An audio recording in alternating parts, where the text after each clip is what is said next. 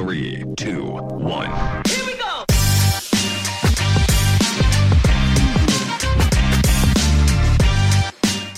Bueno, gente, ¿cómo están? Hoy el episodio de hoy con, con mi amiga Jenny, que ya, yo creo que ya dejó de ser dulcera, ahora es prácticamente hace esculturas, ¿no? Hace Exacto. rato, hace rato ya. Exacto.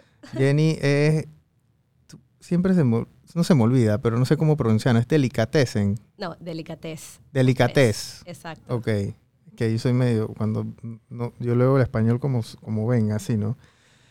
¿Cuánto tiempo tienes en esto? Porque tú tienes, yo te conozco a ti hace muchísimos Exacto. años, vos de 15 años de conocerte, Oye, ¿eres brujo o qué?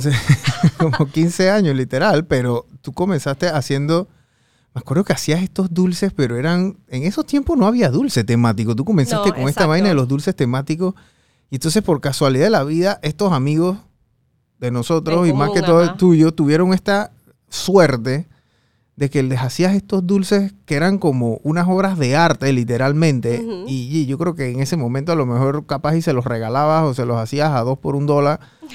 Que obviamente ahora no es así, pero es como cuando un artista de estos famosos te regala su primer cuadro y después se vuelve súper famoso. Me, me acuerdo el que le hiciste a René de Game of Thrones. El Ah, dulce de. Game of Thrones. De la Eso silla. fue una, de la silla del Iron Throne. Eso fue una locura. Sí, y creo que ese fue el primer Iron Throne que hice. Ese fue el primero. Y, a- Ajá, y y de después ahí de ahí, un poco todo, todo el mundo lo quería. Exacto. Y creo que al papá de Peg le hiciste uno como de un dragón. Exacto. Es ver- es- también. sí, yo me acuerdo. años. Esos fueron los primeros dulces tuyos. ¿Cómo tú, o sea, bueno, cuando yo te conocí, bueno, obviamente no eras dulcera. Después comenzaste a hacer el tema de la repostería, ¿cómo tú llegaste allá? Ajá. Porque sí, estudiaba, bueno, originalmente estudié ingeniería electrónica. Ok. Y en verdad me fue súper bien, o sea, en la U y eso, pero nunca ejercí. Pero mientras yo estudiaba, yo había empezado ya a hacer los dulces. Por Eh, hobby. Por hobby, exacto, por mera curiosidad. Eh, realmente este año cumplo 15 años. Por Wow. eso te digo es que si eras brujo. O sea, cumplo 15 años haciendo eh, pasteles. Así que bueno, es como que ensayo y error, o sea, Ujú. mucha experiencia a través de todo este largo camino. Pero empezó como un hobby. Eh, lo que pasa es que, bueno, pues yo de pequeña trabajaba en la tele. Yo trabajaba para Wapping y 100% Pretty. Ujú. Por ende, o sea, desde los 15 años como que tenía mi chequecito, o sea, recibía mi platita y digo, era libre, o sea, de tener como que esa solvencia de Claro. dinero desde muy pelada. Ujú. Eh, el programa entonces ya iba a cerrar eh, como cuando yo tenía como 20 años y yo de repente dije, ¿y ahora qué voy a hacer? Estoy acostumbrada ya como que a comprarme mis cosas o cuando voy a salir, o sea, no estar disque pidiendo disque plata a mi papá. Ujú. Entonces, el programa va a cerrar y yo empiezo como a curiosear de que, oye, ¿ahora qué voy a hacer?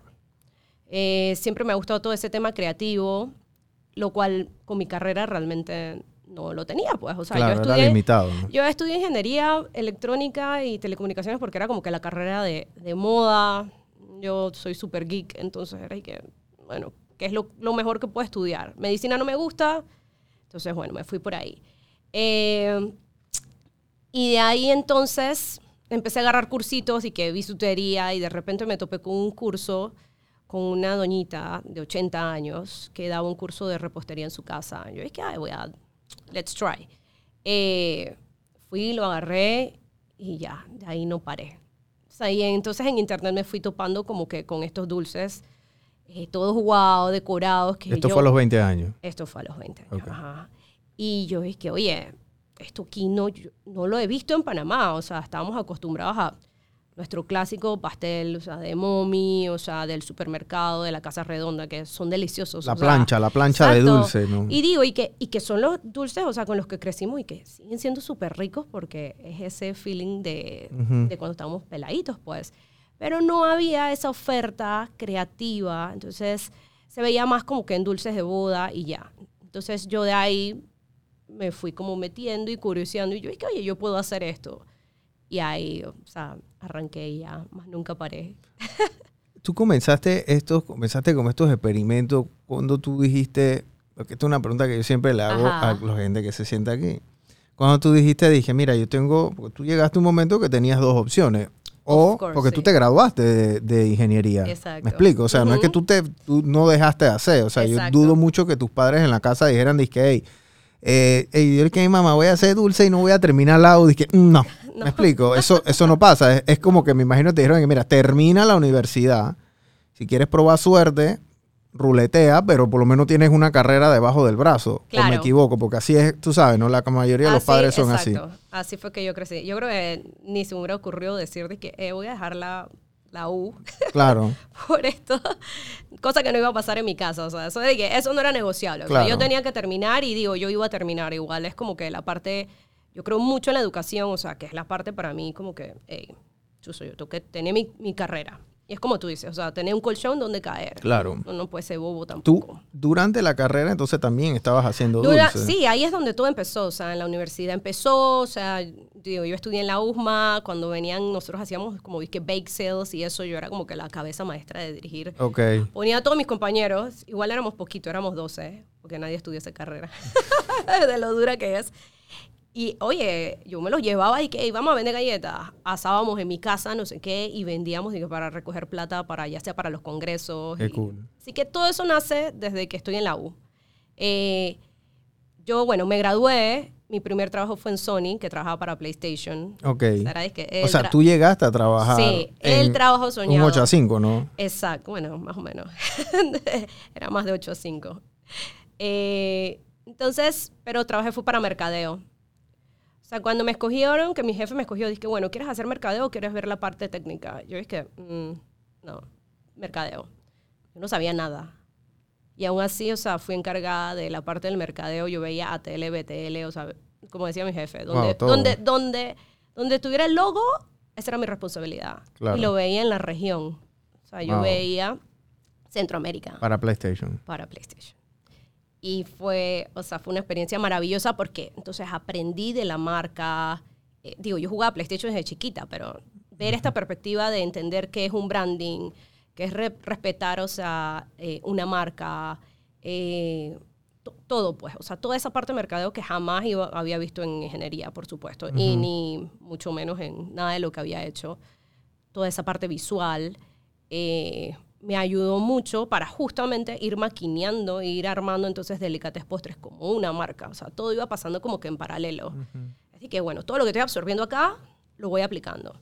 Eh, yo llegaba a mi casa como a las 8 de la noche, ya tenía pedidos y de ahí yo trabajaba 3, 4, horas eh, y, y- y vendía. O sea, 3, 4 horas hasta las 11, 12 de la noche. Ajá, exacto. exacto.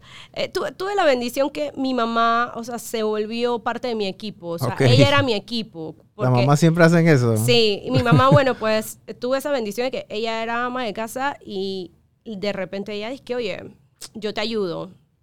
Y tuve eso, pues, porque creo que si hubiera estado yo sola, la- todo hubiera sido distinto. Claro, pues. se te hubiera complicado Todo más el tema de las complicado. entregas, por lo menos el volumen, ¿no? Exacto. Entonces, mi mamá es como es que la especialista, ella, she's the baker. Ok. O sea, ella es, y creo que eso hace que, que los sabores, todo eso tenga algo muy especial. O sea, Wow. tú sabes que es como que ese Sí. to- toque de mamá. Claro.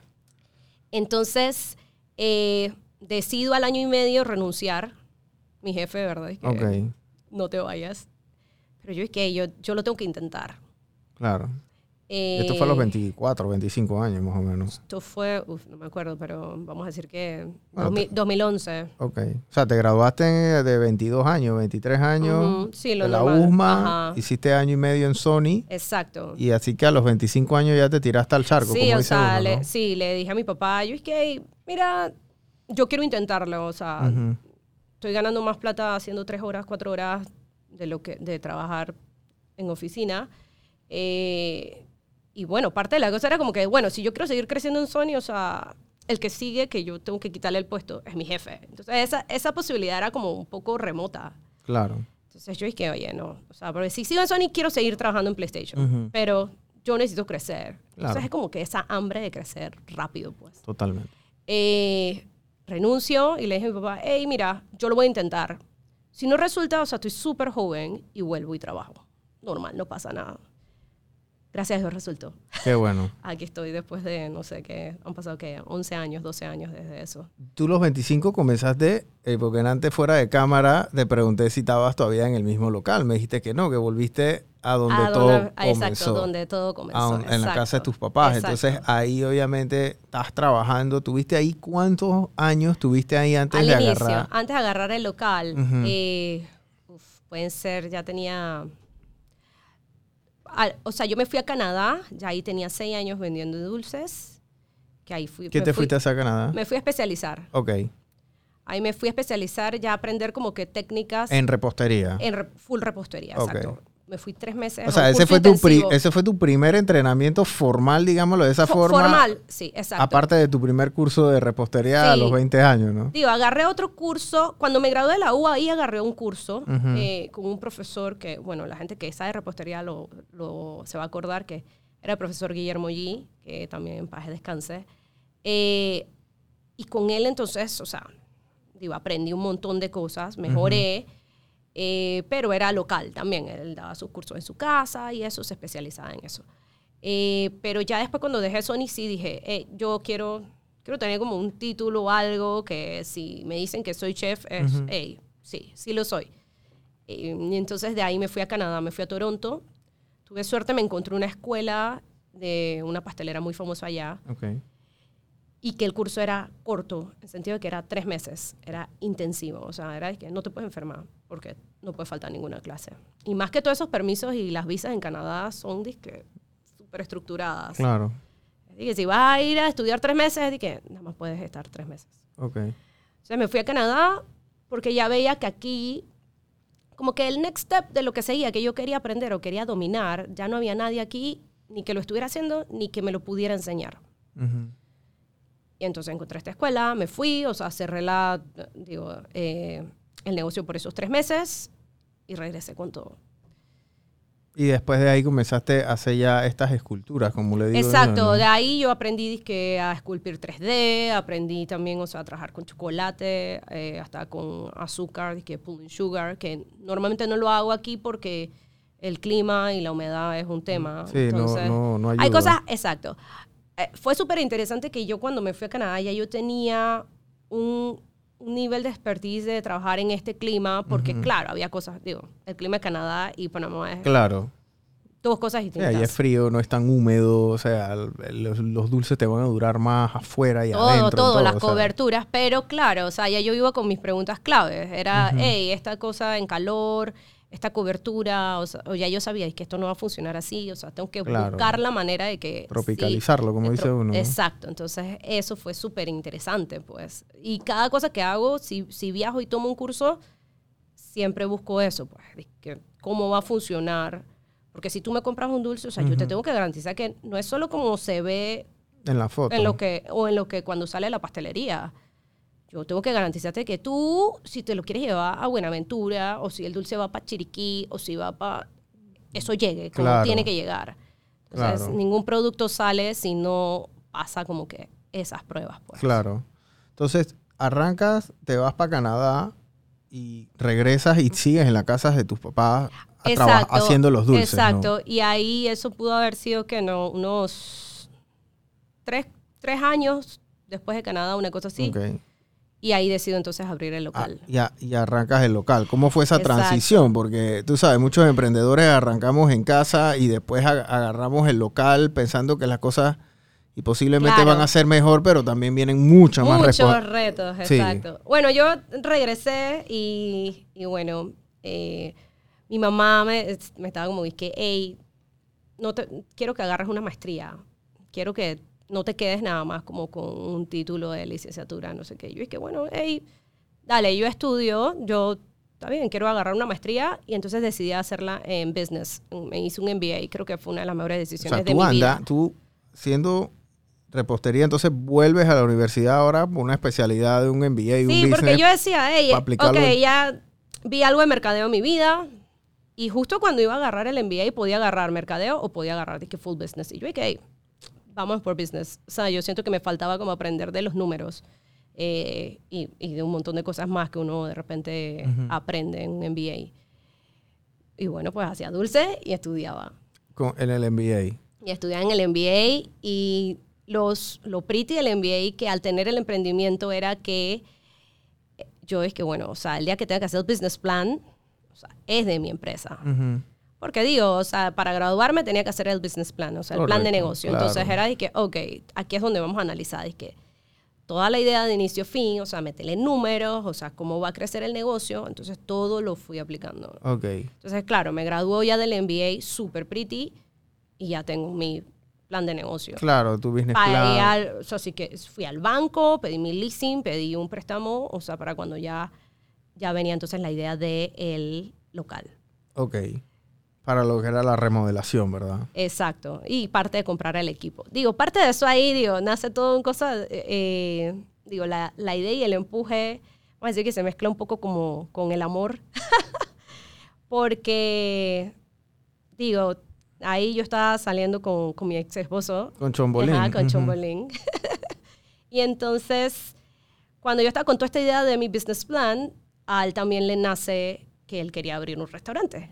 Entonces, Íntimo. Que estaba atrás y que y tú estabas adelante y él estaba atrás. Exacto. Y digo, yo también soy parte de íntimo. Entonces, ya yo tenía mi plan listo y entonces empezamos a trabajar la idea de íntimo. Empezamos a, a- nos fuimos a Nueva York, buscamos un montón de ideas y eso, y entonces empezamos a hacer el plan de negocio de íntimo también. Y de ahí entonces empezamos el negocio. Ese concepto no se ha podido replicar aquí en Panamá después de eso, porque no parece No. ni siquiera Panamá. Tú entras ahí, es de Es verdad. otra cosa, tú de es verdad otra que, cosa. Y, y ahora que hiciste Nueva York, de verdad que sí parece un speakeasy en Manhattan, una vaina que tú te metes y que hole in the wall y entras y la vaina es que está súper cool y Eh, quieres quedar a vivir eh, ahí, y, ¿no? y jamás piensas que estás dizque, en San Francisco, en el medio de la ciudad. Eh, creo que fue un concepto que, ah, digo, nos, nos trajimos a Robert de Ujú. Nueva York, que también Sí. está en Nueva York. Y, y bueno, pues fue un reto, en verdad, interesante al inicio, o sea, con el restaurante, porque la gente no, sea, era que ¿esto qué es? Ujú. ¿Por qué no hay letrero? Eh, no lo entiendo. Era, compli- era complicado. yo sí, o sea, exacto. digo, no te voy a decir, yo sí lo entendía y entendía el concepto, porque has porque vivido bueno, afuera. sí, he vivido afuera y esa cosa, pero yo dije, y me acuerdo la primera vez que fui, yo dije, a lo mejor el panameñito vida mía no va a entender bien Ujú. esto porque va a buscar el lugar y no lo encuentra, entonces en su cabeza, tú sabes, ¿no? Primitiva, que "Ah, no tienen letrero. Exacto. ¿Me, me no, créeme. no tienen letrero, que tómale, no tienen letrero, tú puedes creer. Me explico, o sea, medio... Era eso, eso era dizque, el día a día, dizque dónde están, no sé qué, no hay letrero. Pero, pero súper cool, o sea, de ahí nacen un montón de cocinas que actualmente la gente se terminó como que acostumbrando a, Ujú. al, al open kitchen. O sea, antes no había ningún No- no había lugar kitchen, ¿no? que tú te pudieras sentar y que hubiera un open kitchen y eso. Ahora es de que, oh, wow. Y es más común, pues.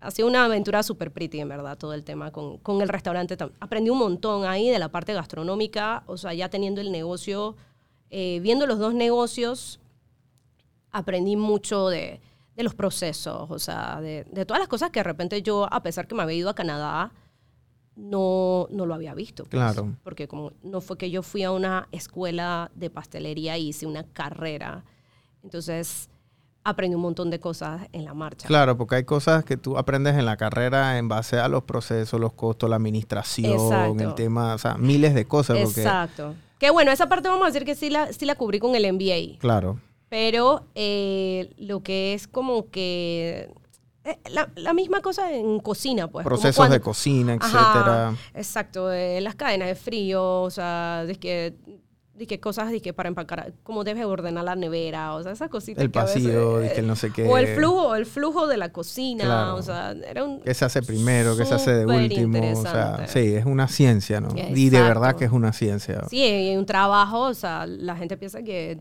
ir a un restaurante y te sientas a comer y, Sí, y, eh, que que abrieron pone- un paquete. No, Sí. ey, hay unos procesos. Claro, la gente cree que eso es un microondas, un pocotón de microondas y uno pone o sea, play y ya. Nosotros tenemos un, en, en íntimo hay un plato que es el arroz con pifia, que es uno de los platos más famosos que había en el restaurante y eso tenía como 17 recetas para poder lograr ese, ese, Wow. ese arroz. Claro. Era un arroz a la final, pero poder Pero lograr todo lo que proceso. tenía, o sea, eran 17 recetas. Una cosa... Sí, yo me encontré a Loca. Robert una vez en, en un bar por aquí, por calle Uruguay, y él, él, él escucha el, el programa, ojalá esté escuchando este.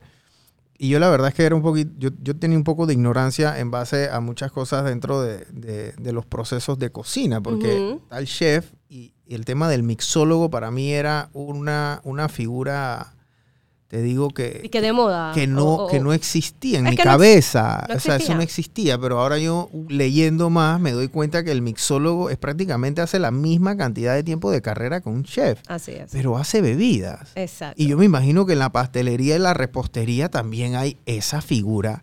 Exacto, Entonces, el o chef sea, pastelero es eh, otra, otra cosa. cosa. Exacto. Es, es una vaina totalmente diferente. Entonces, a lo mejor la pastelería y el chef normal, yo me, me la sabía, pero el tema de la mixología para mí era como que, wow, o sea, de verdad la gente que tiene que estudiar el tema de, del trago. Exacto. Y digo, y yo puedo decir que cuando Robert llegó a Panamá, o sea, Le cost- me imagino que le costó un mundo tratar de... Porque... el- de decirte que, que soy yo, no, pero no tanto. O sea, siento que él llegó en esa época como para marcar algo nuevo. O sea, una nueva era en este, en este rubro porque no existía. Lo que existía realmente era dizque, el bartender. el- exacto, el cantinero, el bartender. el bartender Esto- y, yo que creo- y a- mixeaba, a mí me mix- parece que eso ya comprados Sí, a y mí me parece que eso es como, sea, no, no, digo, guardando las proporciones, yo creo que como un, po- un po- un poco insulto decirle a un mixólogo que es un bartender sin desper- desmeritar la es que figura claro, del es que, bartender, es Pero esto es otra en cosa. la mixología hay,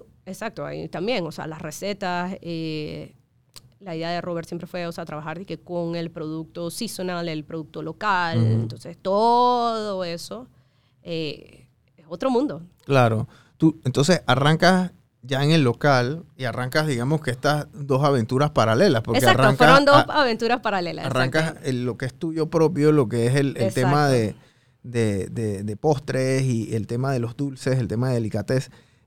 Y entonces también estabas con En el tema de íntimo, que era, digamos que eran primos hermanos parecidos porque eran comida, pero no era lo mismo ni cerca, ¿no? Exacto. Entonces arrancas ahí tu negocio desde cuando comenzaste donde tus papás a donde estás en el local.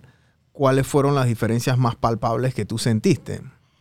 Bueno, o sea, el, el local abrió toda como una aventura de esto de tener una tienda retail, de cosas que, o sea, yo tenía un local, pero de eso no sabía nada. O sea, yo iba a vender dulces. Pero poco a poco, todo el mismo negocio, digo, el emprendimiento a veces es como que tú tienes que escuchar lo que está y, y- y ver, o sea, lo que está pasando. Por Claro. ejemplo, yo empiezo en ese local y yo solo vendo dulces custom por pedido. Claro, pero me llega, me empieza a llegar la gente y que, oye, necesito un dulce para allá.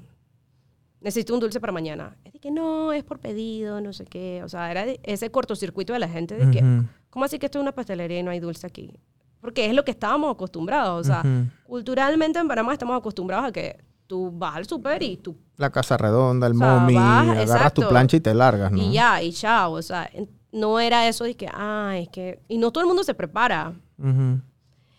Y entonces yo ahí vi una oportunidad. Yo, hey, ¿tú sabes qué? Yo voy a empezar a experimentar, o sea, ¿qué tengo que hacer yo para vender un dulce que no sea por pedido exactamente y que yo pueda, y que sea cool? O sea, que no sea lo que te está ofreciendo todo el mundo, porque de eso no se trata mi negocio. Mi negocio es siempre como que marcarte algo diferente. Y empecé a desarrollar, o sea, estos dulces que tú llegabas y estaban ahí, pero estaban bien pretty. Y era como que tú llegabas y, ay, se me olvidó el dulce. Lo llevabas a una fiesta y todo el mundo iba a pensar, y que, oh, o sea, hiciste el pedido del dulce, wow, o sea, qué detallazo. Eh, la parte del retail fue un, un- sea, una curva de aprendizaje ahí directa, ensayo y error, que también, o sea, ese ensayo y error costaba plata Claro. eh, ver qué otras cosas hacía, o sea, porque al final mantener una tienda y hacer una pastelería llena de postres y eso eh, es un súper reto, porque hay mucha merma y yo soy fiel creyente en el tema de que, que no haya food waste, o sea, de verdad, que botar la comida o tener que mermar tanto, no solo por el tema de plata, sino que al final es comida, eh, siempre trato como que de reducirla. Luego de ahí, entonces, diversifiqué, cosas que aprendí en el MBA. Y yo dije, "Ey, ¿tú sabes qué? Aquí viene la gente, quiere velas. Porque es de que, hey, me llegó el dulce, es que tiene velas. Y yo dije, no, no tenía. Después había velas, después había cositas de cumpleaños. Me traje una marca que diseñan en Inglaterra, pero era toda así que súper linda. Y entonces ya la gente terminaba comprando que su dulce, su postre, su velita, su platito y todo, y que súper bonito, pues. Ujú. Entonces, esos fueron como que retos que, que fui, dan, se fueron dando como que en el momento, escuchando al cliente. Claro, no todas las ideas eran buenas. De repente había unas que, ok, esto no está funcionando, o sea, va para atrás. Claro. Eh, y bueno, pues lo otro que totalmente reto de las cosas que cuando abres un negocio, un local, eh, toda la formalidad que tienes que tener ante el gobierno, ante todo, pues, o sea, eh, cuesta mucha plata. Esa es la parte que a veces tú haces tu plan de negocio, pero es que, ay, esto no me lo contaron, esto cuesta tanto al año, esto también, o sea, entonces... La permisología para el tema de comida es más que para un tema de vender, no sé, lápices, por ejemplo. Sí, exacto. Pero, pero eh, no, no solo por el tema de comida, al final o sea, te encuentras con estas cosas de que ok, hay que pagarle la anualidad al abogado. Saludos a mis abogados.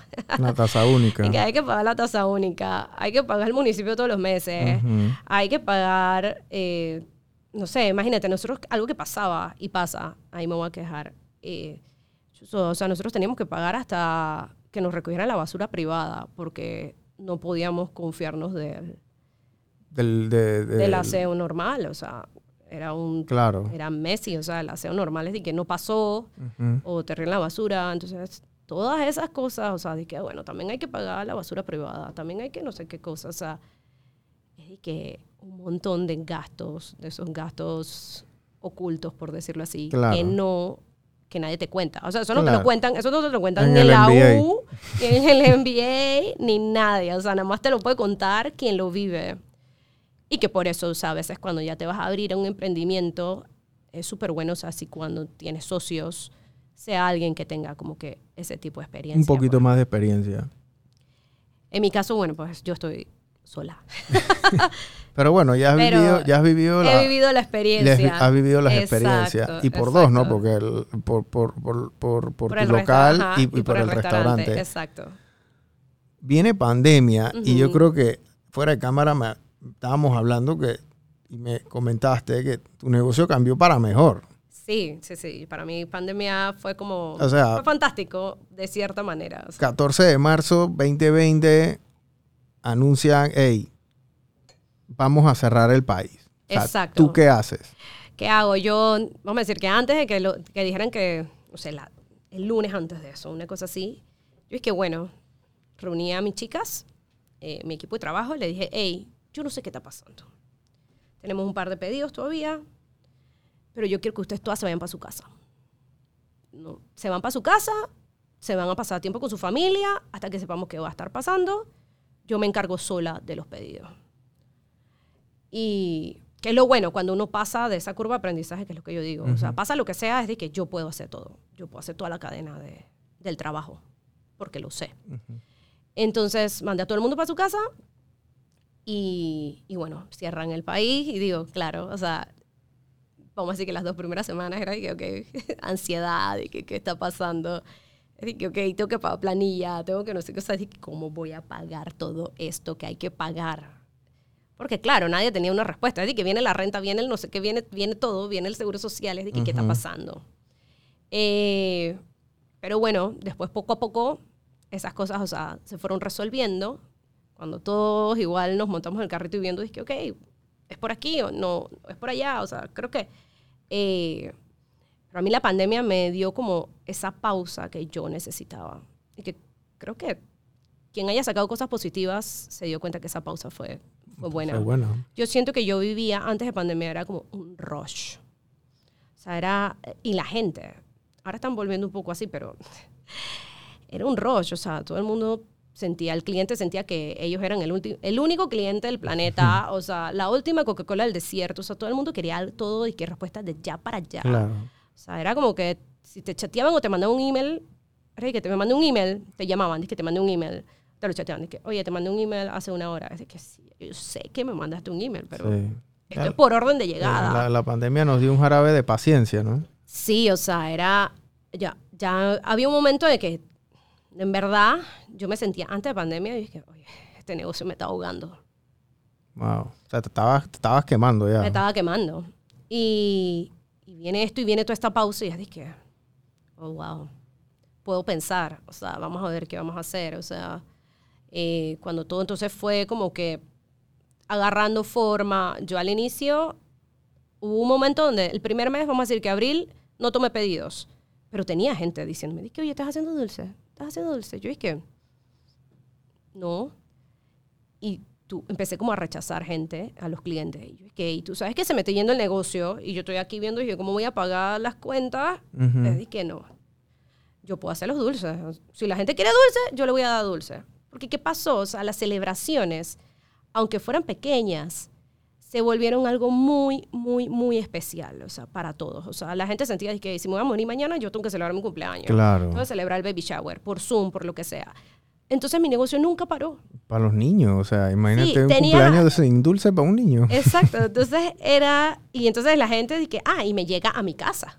Que Claro. no tengo que ir al súper, no sé qué. O sea, y sentían la confianza, eh, mis clientes sentían la confianza de que se los estaba haciendo yo, pues, ¿me entiendes? Había ese, ese bonding de confianza, es que, ok, es que no voy a pedir el dulce a, no sé, en cualquier otro lugar que no conozco y por temas de bioseguridad y todo. Es de que, hey, yo confío en que Jenny me va a hacer el dulce. Y tuve la dicha de que el negocio no paró y que ya te, había tenido esa curva de aprendizaje de hacer dulces gigantes de boda de 15 años a que ya yo tenía ese dulce que te contaba que era de que De te ya lo pa' puedo allá, ¿no? ya para allá y que está pretty. Así que un día decidí, me fui a la pastelería y vi dizque, que yo necesito para llevarme a la casa que me sirva para hacer los dulces. Y yo tengo un CRV, o sea, llené eso, me traje un mueble entero, no sé qué, o sea, llené el CRV dizque, de todas Todo. las herramientas, las mínimas herramientas, por decirlo así. Y me instalé de nuevo ahí en la casa, porque en ese momento, o sea, vivía con mis papás. Ujú. Eh, me instalé ahí y yo dije, bueno, ah, como empezamos, back to the basics. Claro. Y eso, digo, me mantenía súper entretenida. Era como que, ah, hoy para ver, ah, tengo que hacer tal dulce y tal cosa. Y, y súper cool. También mantuvo entretenida a mi mamá, que, digo, ya era de edad de alto riesgo y ella no podía salir. O sea, yo es que no, no vas a salir. Pero entonces le daba como vida a ella de, de que ella tenía que hacer los dulces. O sea, le daba una razón de no, de que me levanto, veo tele. Eh, mi papá también estaba ahí, o sea, él sí tenía, hacía teletrabajo. Entonces, nos mantuvimos como que bien activos en la casa y eso fue que súper cool. Eh, ya después, entonces, bueno, vamos a decir que pandemia ya terminando, eh, tomo la decisión de, de mover el local. Eh, bueno, también como por temas personales, era de que ya, vamos, voy a hacer yo mi vida por mi lado, o sea, separamos un poco de íntimo. Eh, entonces saco el local y me lo llevo de nuevo a la casa A de la mis casa de papás. tus papás. Al inicio no fue una decisión tan fácil porque yo sentía Que era tenía como, como- un feeling de eso de que voy a retroceder. Sí, que estoy echando para atrás. Sí, o sea, era ese feeling.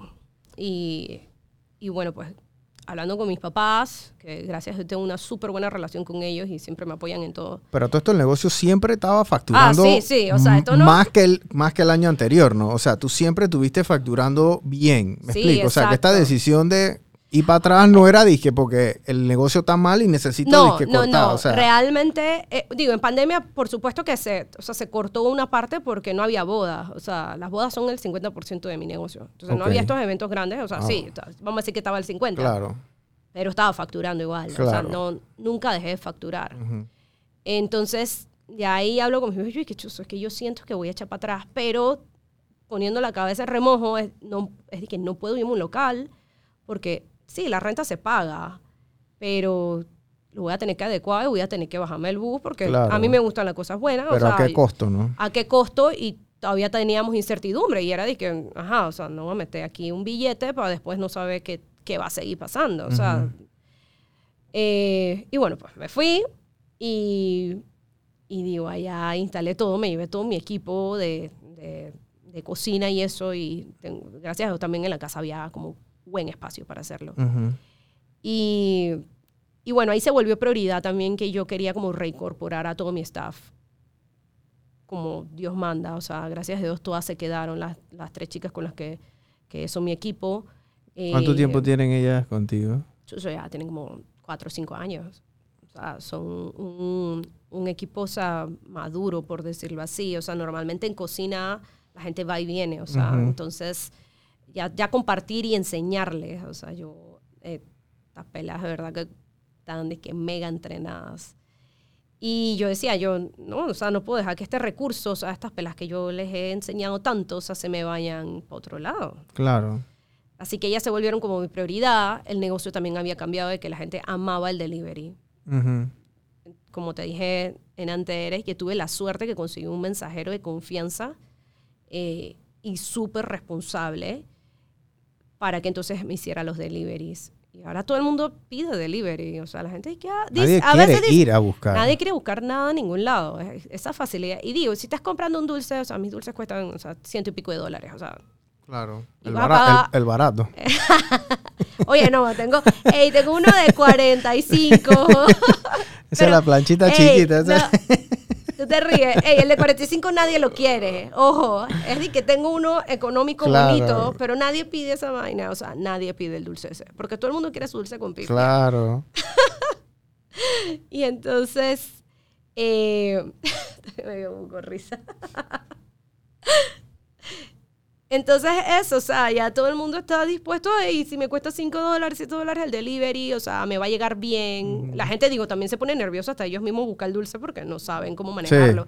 Entonces esto te llega, eh, te llega bien, o sea, te llega a tiempo. O sea, ¿qué más puedes pedir? O sea, sí. O sea, tu personal es una parte importantísima que esa parte yo creo que tampoco te la dan mucho en el MBA. Lo complicado que es manejar personal, porque tú Claro. no vas a crecer sola jamás. No, exacto. Tú necesitas personal para crecer. Exacto. Y uno necesita eh, algo que aprendí durante que estuve en íntimo y con el local, uno necesita aprender a, a enseñar. O sea, tú no puedes, o sea, yo, como yo te digo, o sea, yo sé hacer de A a la Z, pero si yo no le enseñaba a mi equipo, o sea, yo no estuviera sentada aquí contigo seguiría siendo una esclava de mi empresa. Y la idea es no, no esclavizarse a eso. Entonces, y tuve mucha suerte que, o sea, con, con las chicas que tengo, o sea, fueron practicantes mías, o sea, yo fui viendo y que "Ey, esta pelada tiene tal talento, la voy a contratar, me sirve. Y entonces las fui entrenando en su área y cada una tiene como que un expertise. Ujú. Y entonces yo la fui como que ayudando a crecer, o sea, en ese expertise, o sea, y siempre les doy como que herramientas nuevas, todo, Claro. o sea, las peladas tienen de todo en, o sea, mi pastelería es como el Disneylandia de Ok, tienen todos los juguetes ahí. todos los juguetes, o sea, es de que sale tal cosa y es de que, ay, este, yo es que, dale, vamos a ver, va, va a Vamos a aplicar tal técnica, vamos a tal cosa, o sea, realmente es de que tiene, y eso es lo que hace un factor diferencial en lo que nosotros hacemos, Claro. esa facilidad de tener de verdad la mayoría de herramientas. ¿Cuál ha sido ese dulce que tú dices y lo ves y dices, dije, hey, ahí sí ya, la verdad es que la boté, o sea, no me esperé, o sea, yo no sabía que era capaz de hacer esto, me explico, o sea, ese dulce que de verdad tú, y bueno, ya después lo replicas, obviamente, pero esa vez que tú dijiste que puta, la verdad es que la, esta vaina está monstruosa. Eh, hay, dos, hay dos dulces eh, que, que, bueno, pues que fueron un reto.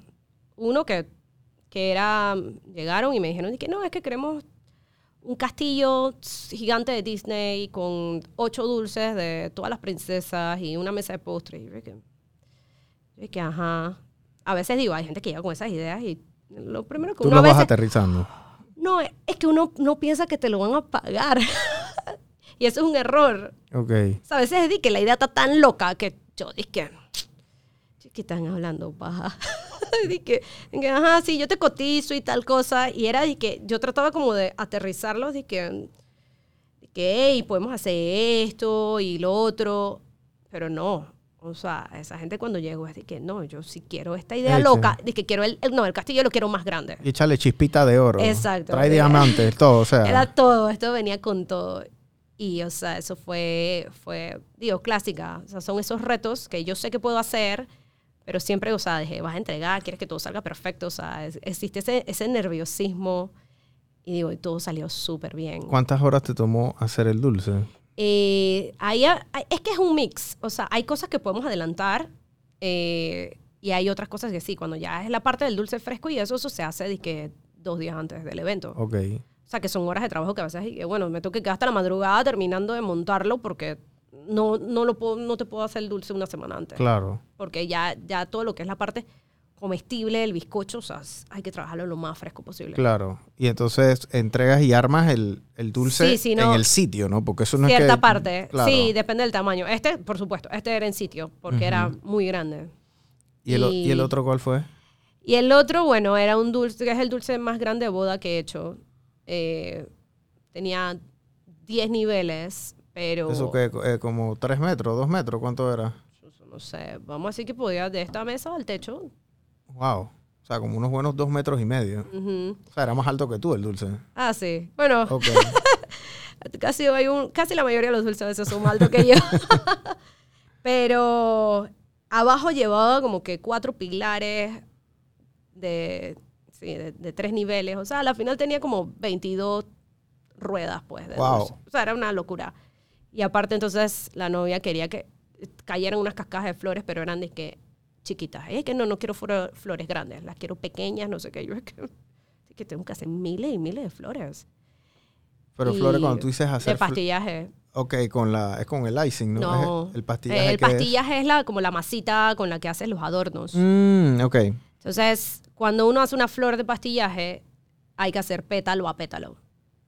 Ujú. Entonces, Ya, ya. imagínate, eran un montón y es de que hay que hacer petalito pétalo para después armar la flor. Claro. Y si es chiquita, ocupa menos espacio. Entonces, hicimos miles y miles de flores. Sí, tienes que mandarnos esa foto Ah, para, la- para ah, la edición, Tiffany. Hay que poner, hay que Sí. poner esa, hay que poner dos- fotos. Esos fueron en- dos retos, di- o sea, brutales.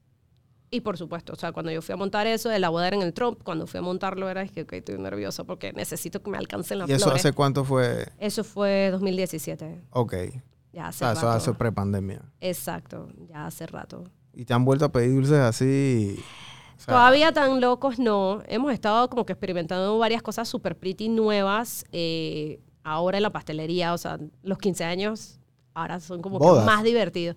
Ahorita mismo... Los 15 años son como bodas. Ajá, son como bodas, pero temáticas. O sea, entonces Sí, hay como sí. más creatividad y Claro. eso, eso está como que súper pretty para mí, pues, en ese ámbito, porque no es, o sea, no es de que, ah, solamente de que la elegancia, sino que me permite creativamente hacer. Claro, yo vi un video hace poco de un 15 años y, y la verdad, yo dije, Sí, "In- sí, invítenme. O sea, No, y son, o sea, con yo- yo- show, sí. pantalla y. Invítenme, y por favor. O sea, na- tú no ves una clase de, de, de locuras, pero pretty, pues. claro. Para que la puedas pagar, Sí. súper cool, o sea, que le den. O sea, ahora los 15 años entonces se han vuelto una parte importante de, de- de- de tu negocio, de tu facturación, Exacto. aparte de las bodas. ¿no? Exacto. Y, bueno, y lo pretty es eso, sea que a veces también me llega mucho cliente y que, hey, tú inspírate, tú haz lo que quieras y, y yo confío en ti y me dan esa, esa rienda suelta. Ujú. Y que bueno, pues cuando me dan esa rienda suelta y bueno, y el cliente, por supuesto, tiene presupuesto, es cuando Claro. salen las cosas que, que es de que, ok, eso exi- existe, el dulce se mueve, no sé, ya no me falta que ponerlos a volar. Sí. No, vainas mecánicas, me imagino que por ahí. Eso viene. Sí, no, eso no, viene. no lo dudo. Tú ves los Estamos, shows. estamos en eso ya. ¿Ah, sí? Ajá. Ah, me, me adelanté entonces. Ajá. Pero sí. Ok. ¿Qué viene ahora? Yo sé que, o sea, el, tu negocio sigue creciendo. O sea, ¿tú cómo vas a evolucionar este tema? Yo me imagino que a ti te buscan como para dar cursos o que les enseñes, porque ya yo creo que estás en esa etapa de que en estás en esa etapa de que ya la gente no te ve como una persona o una pastelera que hace dulce, sino que alguien que puede enseñar, ¿no? Exacto. Eh, y digo, es parte de, de las metas. O sea, llegué, o sea, ya tengo 15 años, eh, toda la experiencia, o sea, que, que he agarrado a través de los años, yo me siento ya en capacidades justamente de enseñar.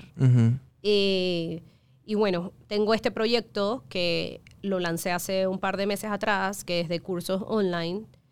Eh, yo ahora que tengo mi apartamento, o sea, diseñé mi apartamento donde tengo una cocina, que es mi estudio, para justamente grabar los cursos Wow. y tener, o sea, ya esta plataforma. La plataforma yo misma la diseñé, está alojada en mi página web.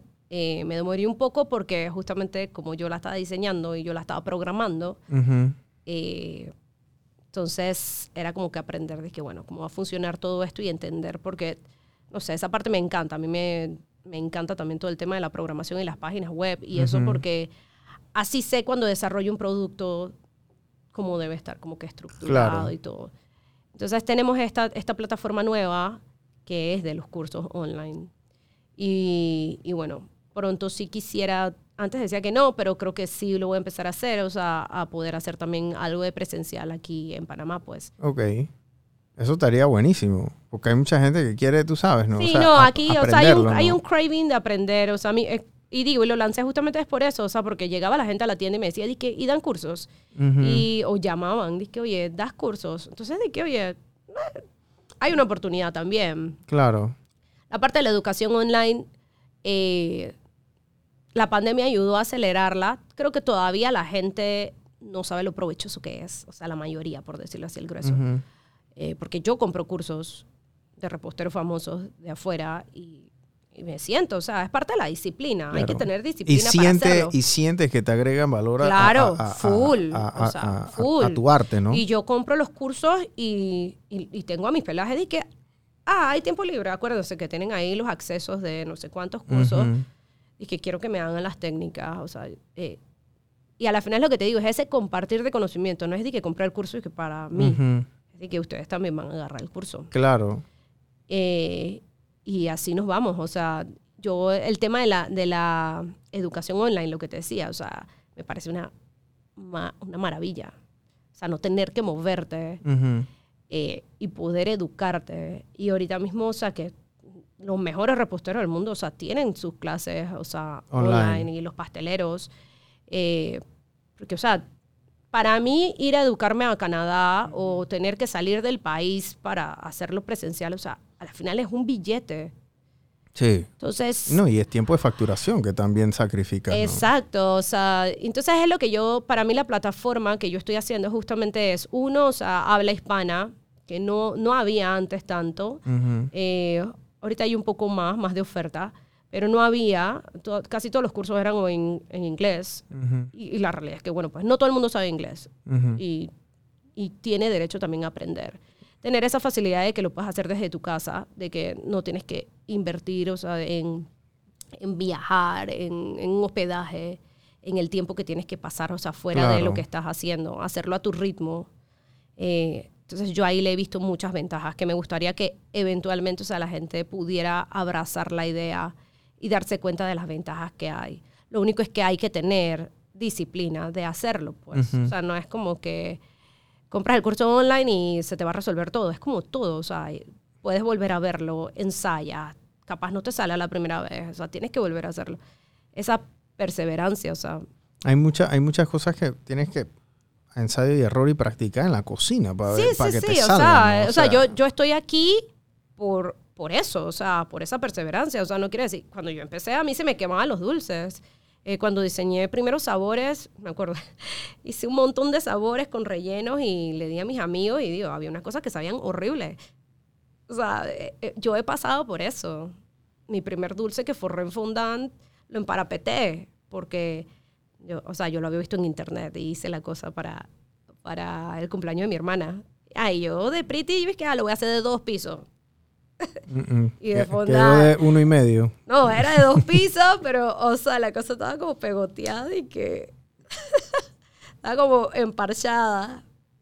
Pero bueno, pues era por mi hermana y, y ahí cantaron cumpleaños y todo el mundo veía el dulce que, oh, wow, oh, qué lindo. O sea, porque nadie había visto esas cosas Claro. en esa época. Claro. Eh, pero Pero no era lo que salía en la foto, ni cerca. no, no había filtro para eso en esa época. ¿Qué ha sido lo más difícil en estos 15 años? Porque bueno, pandemia la verdad es que no fue tan, tan duro, pero o sea, ¿qué otros retos tú has tenido así fuerte que tú has dicho? Dije, Chuzo, la verdad es que esto, tribulaciones o cosas que pasan que, que ha, sido, que ha sido tough. El reto más tough eh, ha sido, es, es- es un reto que fue una prueba de vida, por decir, en la vida, pues, o sea, que fue cuando estaba en mi proceso, o sea, de divorcio. O sea, es- este tema eh, personal de cómo tú, es lo que yo digo, es un dicho que a veces es de que tienes que agarrar el corazón y meterlo en la gaveta. Porque el show continúa, o sea, mi emprendimiento, como te digo, nunca dejó de andar. Eh, yo soy la persona principal de, o sea, si, si yo no voy a trabajar, yo no puedo darme el lujo de que, ah, me siento mal, no voy a trabajar una semana, estoy triste, así que estoy triste, o sea, el sábado tengo una boda, eh, tengo no sé cuántos 15 años, o sea, no tengo ese permiso de repente. Entonces, es cómo manejar el staff, cómo manejas todo, que todo siga andando.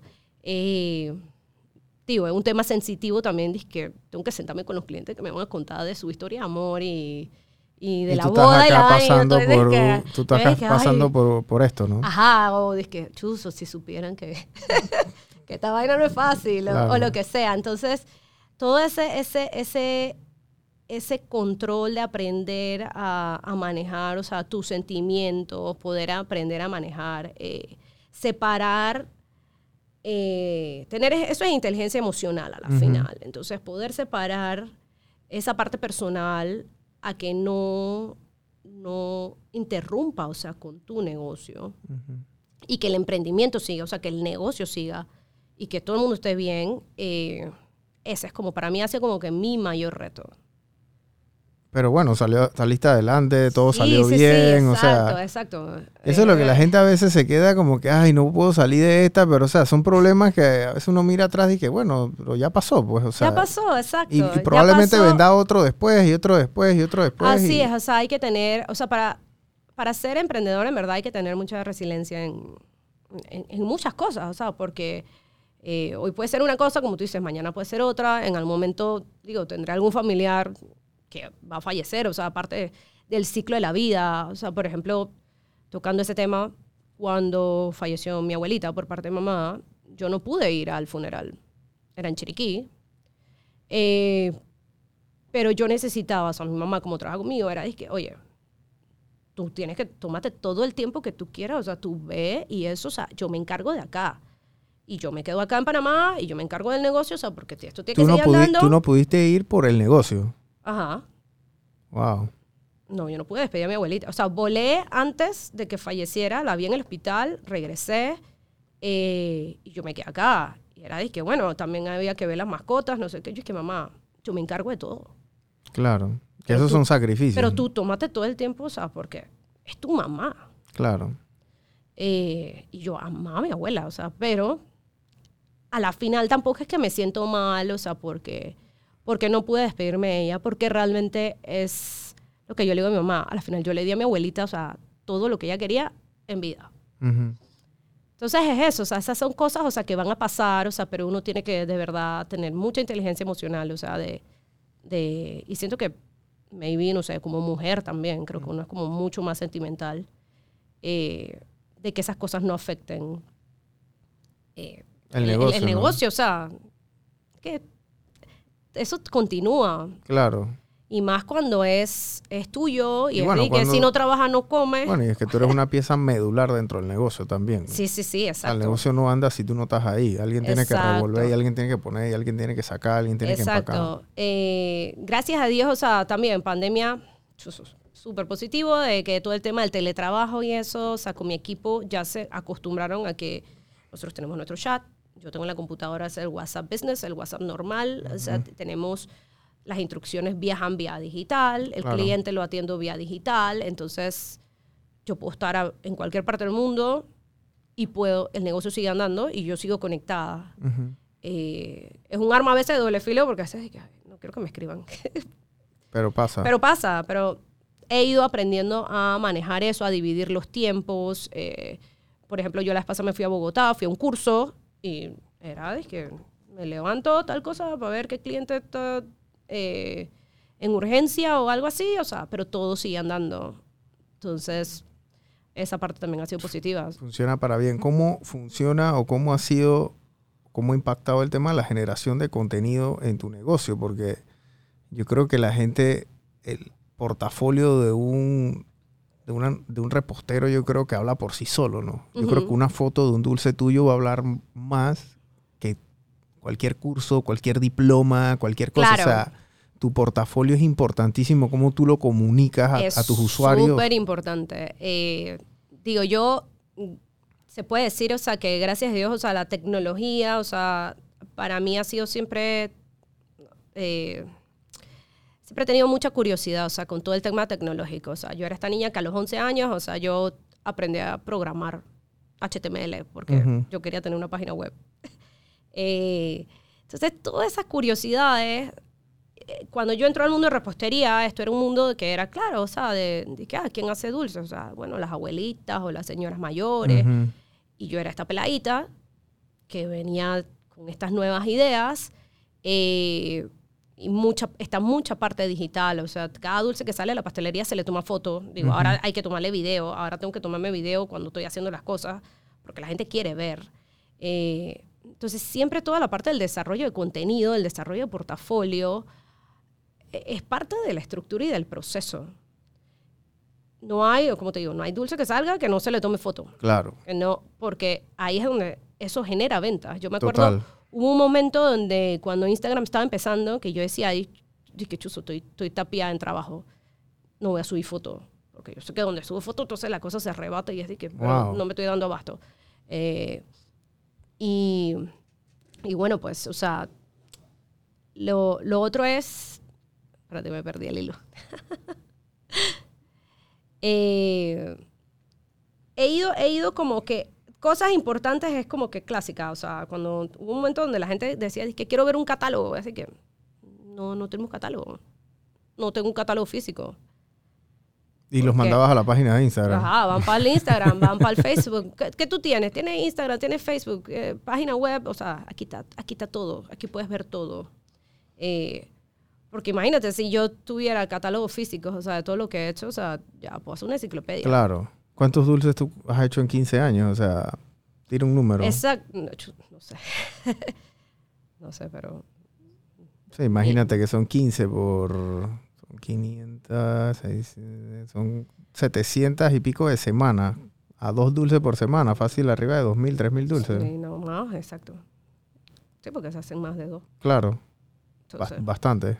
sí, En promedio. Y bueno, los dulces grandes me imagino que cuentan por, exacto. por más, porque son... Porque claro, son más sí. niveles, más claro. cosas, exacto. Pero es eso, o sea, eh, todo el tema de redes, digo, a veces mis amigos se ríen de mí porque, es chuzo, pero tú estás como que full con esa vaina en las redes sociales y eso. Yo es que, Ah, eso es lo que me da de comer. yo es que, exacto, yo es que, "Ey, la verdad es que, está bien, no necesito que me entiendas, pero eso a mí me da plata. Claro. A mí realmente mis redes sociales se- sí se monetizan, o sea, no necesariamente porque alguien me patrocinó o me regalaron algo, es que se monetiza porque Ujú. yo a través de eso vendo, porque Claro. mi negocio es un negocio visual. O sea, yo genero ventas por subir los dulces, yo genero ventas ya hasta, o sea, por algo, hasta de mi cuenta personal, o sea, porque la gente me ve y que, oh, ella ah, tiene buena presencia, no sé qué, o sea, me invitan a shows, no sé qué, o sea, estoy aquí. eh. Entonces, todo eso es, veo TikTok, yo, yo sí invierto tiempo viendo TikTok, pero es justamente porque mientras me río y veo todo, veo qué cosas, qué ideas yo puedo Aplicar. aterrizar y aplicar para hacer los TikToks de la cuenta. Ahorita mismo mi TikTok, o sea, yo me siento súper feliz porque yo empecé hace como, no sé, dos meses atrás, una cosa así, no fue hace mucho. Y ya tenemos, sea, que 20 mil seguidores, seguidores. Tengo Wow. un video que tiene dizque, 1.1 millón de views. O sea, eso fue, dizque, yo dije, wow. En TikTok. Yo dije, wow, de verdad que esta vaina es rápida. Ujú. Y yo estaba un poco reacia. Yo dije, "Che, no, pero es que yo veo que la gente, el bailecito y la cosa, y yo que yo no. Pero después cuando, claro, me fui sumergiendo y fui, fui entendiendo, dije, oye, pero esto yo lo puedo hacer, esto también lo puedo aplicar, o dije, lo puedo hacer así, qué es lo que le gusta a la gente. Ujú. Y ha sido, es que súper rápido. Y más porque yo tengo como que un, tuve como un eh, heartbreak con, con Instagram. Yo tenía mi cuenta con un montón de followers de, de Latinoamérica. Era parte de lo que iba a ser parte estratégica del proyecto de los cursos. Ujú.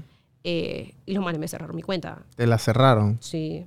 ¿A raíz de qué? O sea, Supuestamente algo con los términos y condiciones y eso. O sea, apelé. eh, no Nada. sé, el que ha vivido todo ese tema de que te cierren la cuenta, se dan cuenta que ey, está, eh, los manes, y que no, te tiene que tomar una foto con un número, una pared blanca, se te vean las orejas, o sea, es como un Ujú. mock shop.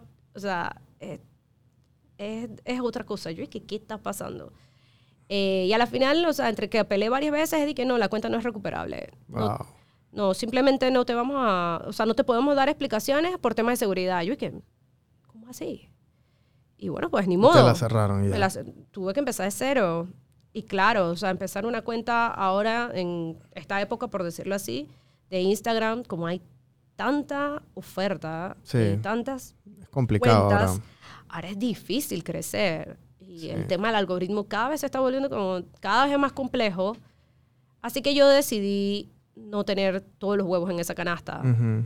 y empezar a migrar A a, TikTok. estas nuevas, Ajá, a TikTok o, o lo que salga. A la final es de que viene un, viene un app nuevo, alguna red social nueva, eh, voy a empezar a experimentar con ella desde que empieza. Full. Entonces, eh, no quedarme como que reacia a, a Claro. eso. Porque digo, ya me pasó. O sea, nunca sabes cuándo puede volver a pasar. Ok.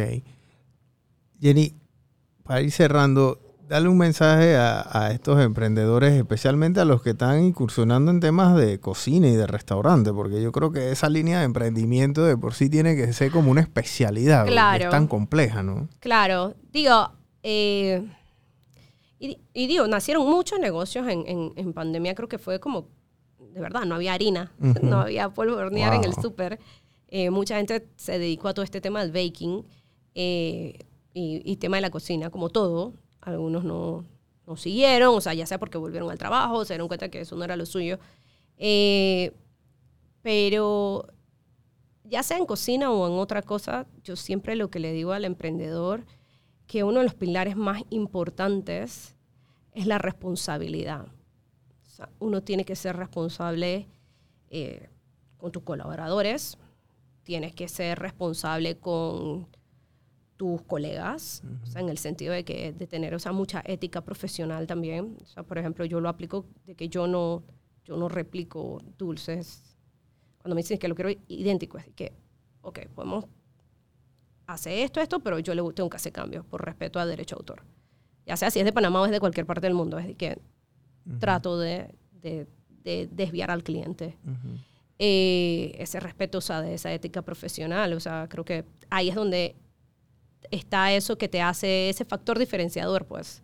Eso es lo que te va a hacer crecer. O sea, que tú quieras hacer algo nuevo, una oferta nueva, algo Claro, diferente, Claro.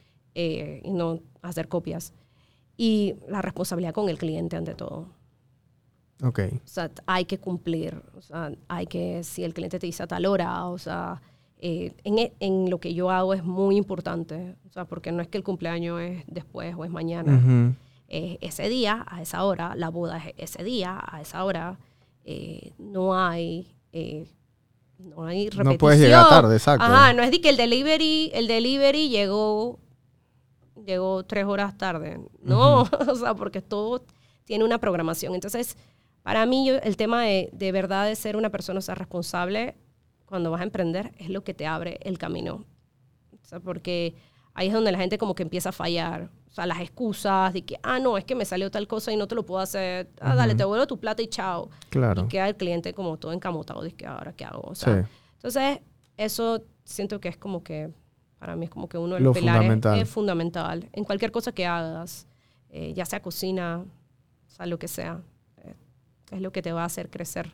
Y lo que te va a hacer acercarte al cliente. Claro, porque la- aquí en Panamá la voz se riega rápido. Exacto, es, es- exacto. Word, word of mouth. Word of mouth, así mismo. Que La- es súper importante. Entonces, si, si te atienden bien, Claro. si el producto es bueno, o, o sea, ya, o sea, Sí. ese es el camino. O sea, Sí, ese es el camino y es la dije, mejor Oye, ¿y qué- ¿cómo te fue con propaganda". Jenny? ¿Cómo, eh, cómo te- Mm, Exacto. mm, le pedí el dulce de Navidad y me llevó en Año Nuevo, ¿me explico? Exacto, Entonces, exacto. Y, y es bonito también, o sea, el feedback de la gente, del cliente. O sea, yo súper agradecida cuando el cliente dice que me fue excelente, el sabor súper rico, no sé qué. Yo dije, y tú sabes qué, mil gracias. O sea, por tomarte el tiempo y darme tu feedback. eh, porque eso me ayuda. claro. O igual, hay veces si hay clientes que le pasó X o Y cosa, eh, dame tu feedback. Sí. Con respeto y, y súper bien, o sea, porque la idea es siempre mejorar, crecer, o sea, porque aunque tenga mucha experiencia y las cosas muy en general, gracias a Dios, toco madera, o sea, salen bien, a veces, bueno, pues sí, a veces uno se pela o a veces hay algún error y eso, pero siempre es importante, o sea, corregirlo, pues. Claro. Bueno, Jenny, gracias por visitarnos aquí. Yo hace rato te tenía ahí en la lista y dije, voy a llamar a Jenny porque tú sabes que para mí, o sea, lo que tú haces ya, ya trasciende el tema de una repostería regular, ¿no? Porque la verdad Sí. es que, y para esta edición, Tiffany, tenemos que meter muchas fotos de, A eso hay, de, de los dulces porque eh, la verdad es que... No, para que la gente entienda sí. también un poquito hasta, hasta dónde hemos podido llegar, pues. Claro. Porque creo que Eh, de repente la gente que no nos sigue, de repente dice que así el dulce se ve de tal manera, pero no se lo imaginan. De verdad, todo lo que sea, nosotros No, logramos hacer aquí. para pues, hacer eso. O sea, Exacto. Yo, yo creo que yo vi un video tuyo en una boda como que estabas haciendo, o sea, como estabas terminando de poner las cosas porque Exacto. tenías, me imagino, que hacerlo ahí in situ porque Sí, sí, sí, porque transportarlo a no lo mejor no puede. se puede. Entonces Así estabas es. ahí y estabas No ahí. le- taca, taca, taca, Así es. Y dije, Dios mío, o sea, esto es... Esto no es que tú vas y buscas la cosa y ya, chao, ¿no? Oye, por ahí te debieron haber llegado unas galletas. Ah, sí. Ah, bueno, no sé, a lo mejor me llegaron. Ajá. Pero tenemos, bueno, vamos, Ahora se las comen con calma. Sí. Este, bueno, gracias Jenny, tú sabes que esta es tu casa, así que Oye, yo feliz estamos a la venir. orden para, para cualquier cosa y, y hasta la próxima. Chao. Chao. Three, two, one.